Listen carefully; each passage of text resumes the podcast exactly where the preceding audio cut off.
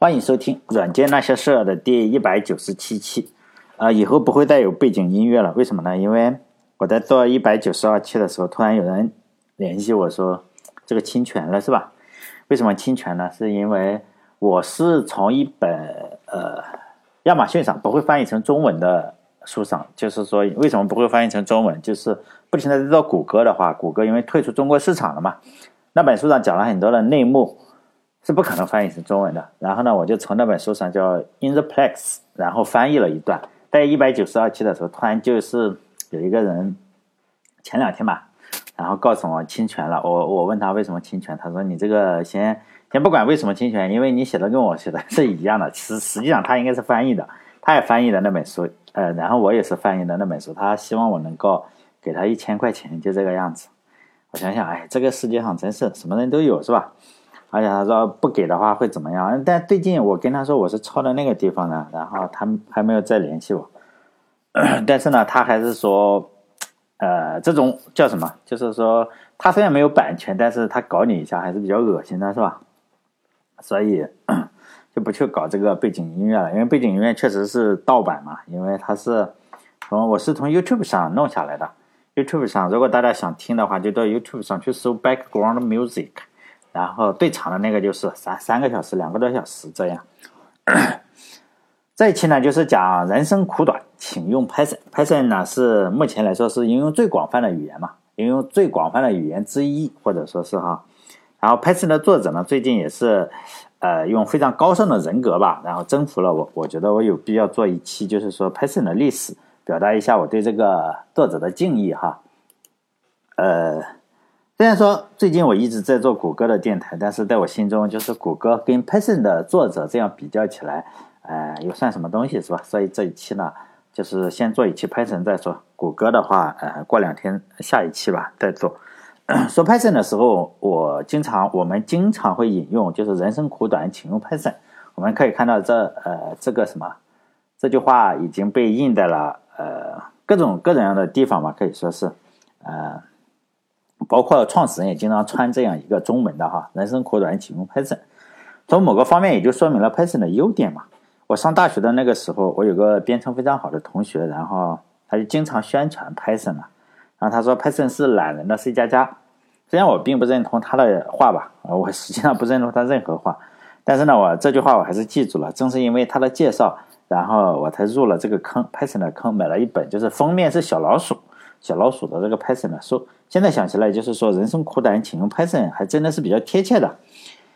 人生苦短嘛，现在回想起来就是时光匆匆嘛。当年我上大学的时候，大概还是和一个理发店的姑娘谈恋爱嘛。这个姑娘的老家是安徽全角县，然后那个时候理发是比较便宜的，价格就比较便宜，不管什么样的发型，你只需要付五块钱就可以了。因为晚饭以后，学生是没有什么事，没有没有。我们那时候是晚上也不用上自习，上完了课就回宿舍，也就没有什么加班嘛，是吧？没有加班，也就是更不会说，哎，加班是我的一种福报呀，或者一种福气什么的。然后就和这种姑娘，然后在热河路上走来走去的谈恋爱，是吧？可能是因为我年轻的时候就是在热河路上谈恋爱，是吧？然后所以现在的生活一点都不幸福，从钢管舞，然后一直到现在的出租车司机，是吧？落魄的生活在这个世界上。人生苦短，请用 Python。Python 的作者呢，他的名字叫呃吉多范罗苏，啊，这个是我自己翻译的，我不知道是不是这样翻译，但大家知道就行了。他是荷兰人，他于一九五六年出生在荷兰的首都，呃，现在已经是六十三岁了。他有一个弟弟，呃，也是个程序员，当然没有他出名了。他弟弟还是个字体设计师。呃，我们可以看到，就是说，呃，Python。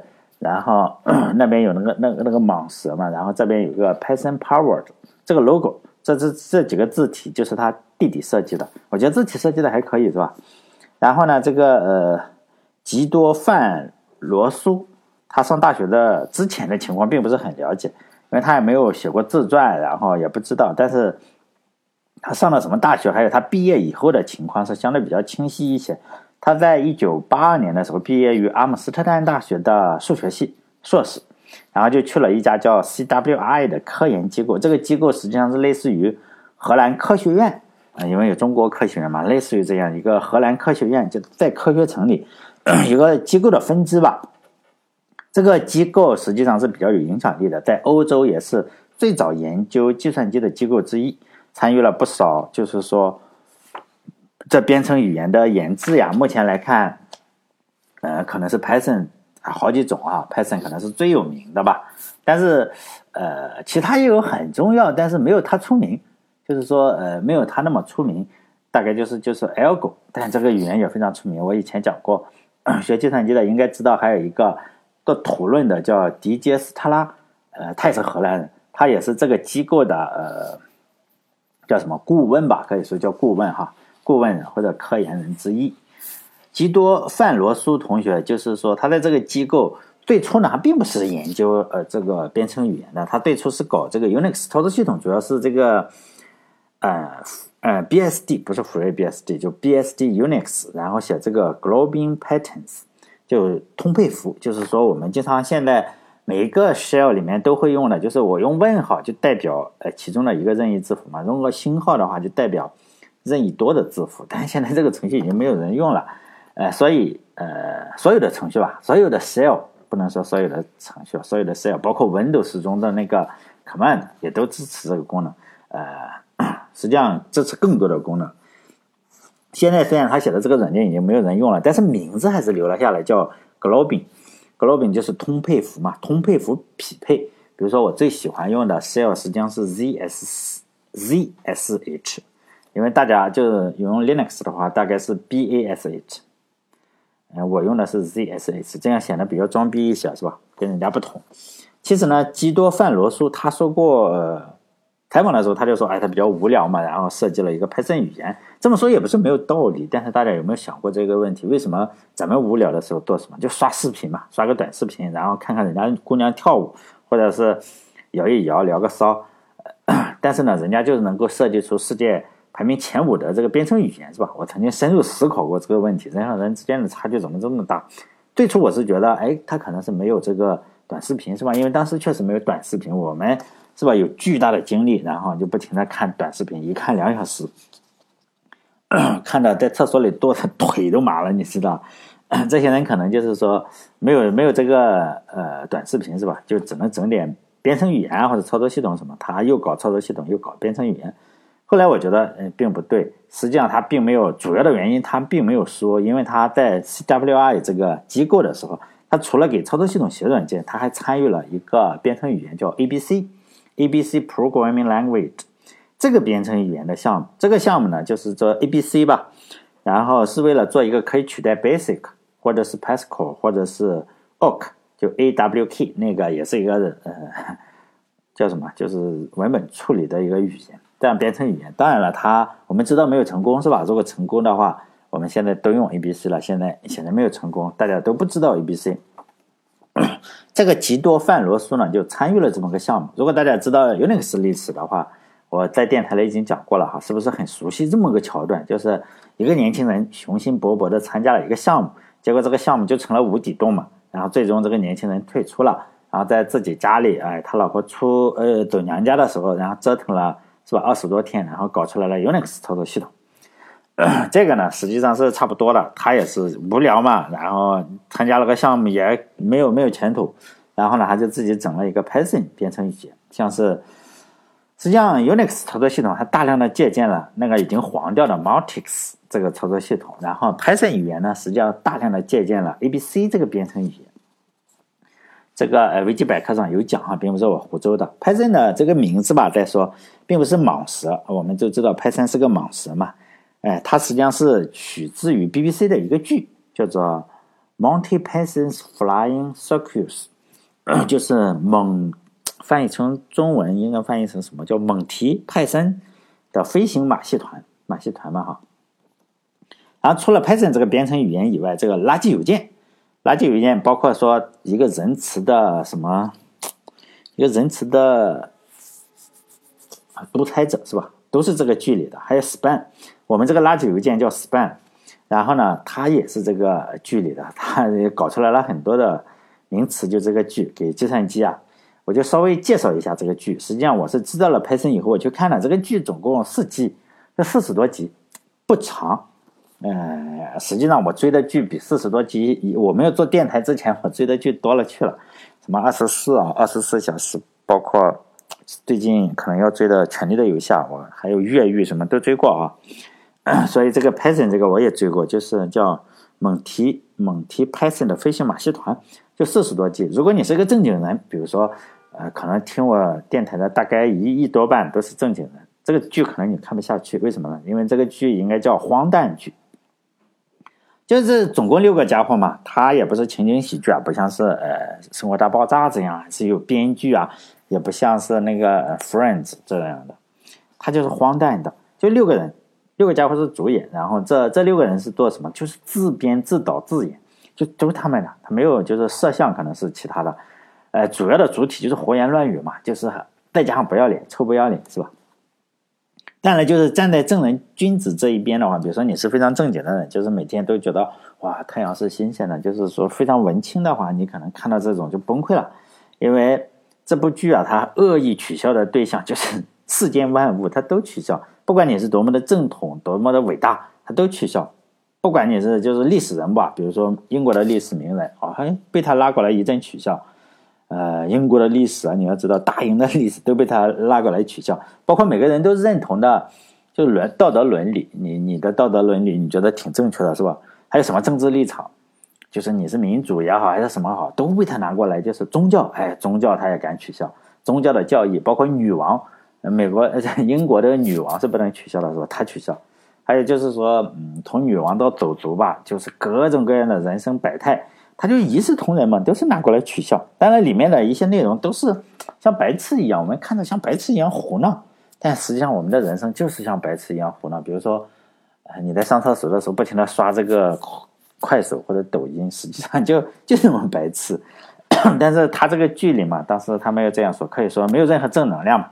看了以后，你绝对不会说啊，充满了啊，我看了这个剧以后，对生活充满了热爱，也不会说。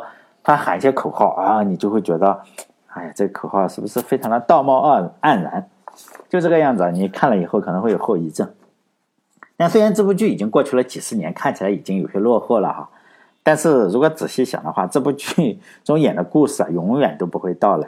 即使现在我们可以看到欧洲或者美国或者欧洲这样的国家，欧美国家嘛，也是政治正确也是越来越严重嘛。你不能说这个，不能说那个，你不能说这个，嗯。黑人啊，不能说女权呀，什么的，是吧？不能不能够太直白的说，更不要说其他的一些国家。比如说，你敢凭说出剧中那样的观点的话，那当当场被砸死了。就好像我现在做这个电台的话，我在节目中，我仅仅说了一些我认为有可能可以说的，比如说中国的某些公司、某些手机公司或者某些什么公司，我认为说公司应该比较安全嘛，哈。然后实际上我认为不太过分，但是仍然能够让人家来骂你，就是那些粉丝很无奈嘛，他就来骂你，然然后让你道歉啊或者是什么，更不要说其他的了，其他的我都不敢说。所以呢，对这部剧有一句评价嘛，算是比较到位，就是说巨蟒的时代，他就拍什么是吧？巨蟒的时代已经过去了吗？不，巨蟒的时代永远不会到来。当然，他剧中的那种样子，在我们有生之年永远都不会到来。那就是这个拍摄的名字啊。在一九九一年的时候，Python 是发布了零点九，当然就没有什么人用嘛。当时是跑在一个叫做安巴安巴安阿米巴吧，应该是安巴，我认为是阿米巴哈安巴这个操作系统上，变形虫那个这样一个操作系统。这个操作系统就分布式操作系统，这个操作系统是有史以来分布式的第一个比较呃。就是尝试性的分布式的操作系统。再说一句，这个操作系统，这个操作系统的作者是非常厉害的，他叫安卓。安卓也不是一般人嘛，他一生都是做操作系统，他是个教授。除了这个，呃，就是阿米巴这个操作系统，他还做了一个叫 Linux 的操作系统。就 Linux 啊，Linux，嗯，我们都知道哈，Linux 最初开发的时候就是在呃这个 Minix 上，他就不停的替换这个 Minix 的一些东西，比如说写了文件系统，就把 Minix 替换掉，就这样。就在这个操作系统开发的 Linux，当时看的书啊，《操作系统》这本书就是这个人写的，安卓这个人写的。但是他有一个非常著名的吵架，我在电台里也讲过哈。这个吵架，他就跟这个吵架的教授啊，他实际上是当时是用的人家的写的操作系统，然后呢读着人家写的书，然后用着人家的呃论坛，他还是在人家的论坛里去吵，他就证明什么？证明 Linux 比 minux 好很多。结果这个吵了很久啊的这个吵的话，连那个 Unix 的作者都进去劝架了，是吧？起码说过。结果那那那个帖子，以前我曾经在讲 Linux 的时候讲过，就是你可以看看，有很多的牛人都都在那个吵架里都曾经说过话。再来说 Python 嘛，Python 主要的开发者刚开始就是他自己嘛，这个显然我们能猜到。但是在当时，Python 已经是有了几个主要的特征吧，比如说有 class，有 list，有 string。到现在还有好多人用了好几年都不知道的，也比如说 lambda map 这些东西。然后这这这后面这两者有点像那个 functional，然后编程嘛，就是这样。然后 Python 发布以后的十年，前十年实际上并没有引起特别特别大的关注，就是说。一直是一个小范围的，就科科研人员去用啊，或者什么，就是普通的大众还都不用，大家用 PHP 或者是 Java 这样的，并没引起多大的关注。一直到两千年的时候，Python 二点零嘛就发布了，这个时候才有越来越多的公司啊或个人来使用这个编程语言。这个时候，美国美国一些国家级的科研机构，你要知道那里面的人肯定都比较厉害，它不像很多国家，就是里面的人不会编程，它不是，它里面的人编程特别厉害，我们国家的机构嘛。然后，嗯，如果是大家是 Python 爱好者的话，就知道 Python 是用来做科研的不二选择。比如说你读什么博士呀，或者是 Python 这方面都是有其他的语言无法望其项背的函数库，这个是肯定的。这函数库当然也非常的好，主要的原因是什么？就是说 这些是与科学呀或者数学相关的函数库，都是美国这些顶级的研究中心做的，就是后来的人只要用就可以了，是吧？呃，有一个网站叫做 SciPy，如果你做你是博士啊，或者是说什么，应该是是知道这个网站，尤其是数学系的哈，数学系、工程系的都应该知道。上面呃函数库你就会发现大量的都是与这个相关的，比如说能有 MATLAB 啊，或者是 Mathematics 这样的软件集成在一起。但我当年上学的时候做作业做什么，就是线性代数嘛，是吧？线性代数我就用 Python 去做。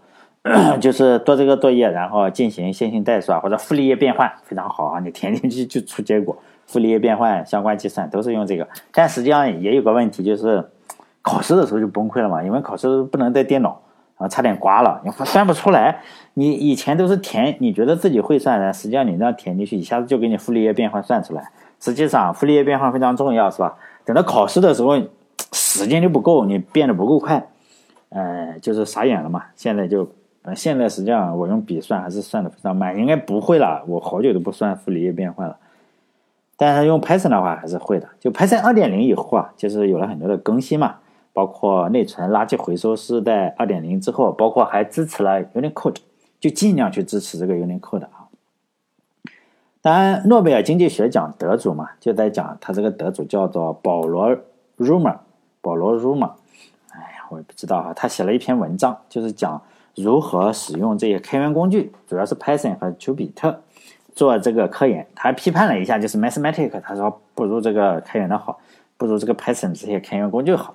然后他在那篇文章里还写了自己是什么？你可以把这个 Python，然后就是这个 Python Jupyter 或者是什么他的名字哈，保罗 Rumer，呃，经济学家嘛，然后输进去，你就能搜到这搜搜到谷歌里啊，不要搜到百度里，谷歌百度有可能搜不到。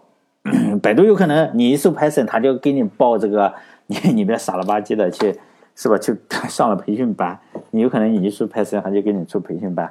就这个家伙，就是我说这个保罗嘛，然后他是六十三岁的时候开始呃学编程，六十三岁才开始学。所以呢，我们也要有信心，是吧？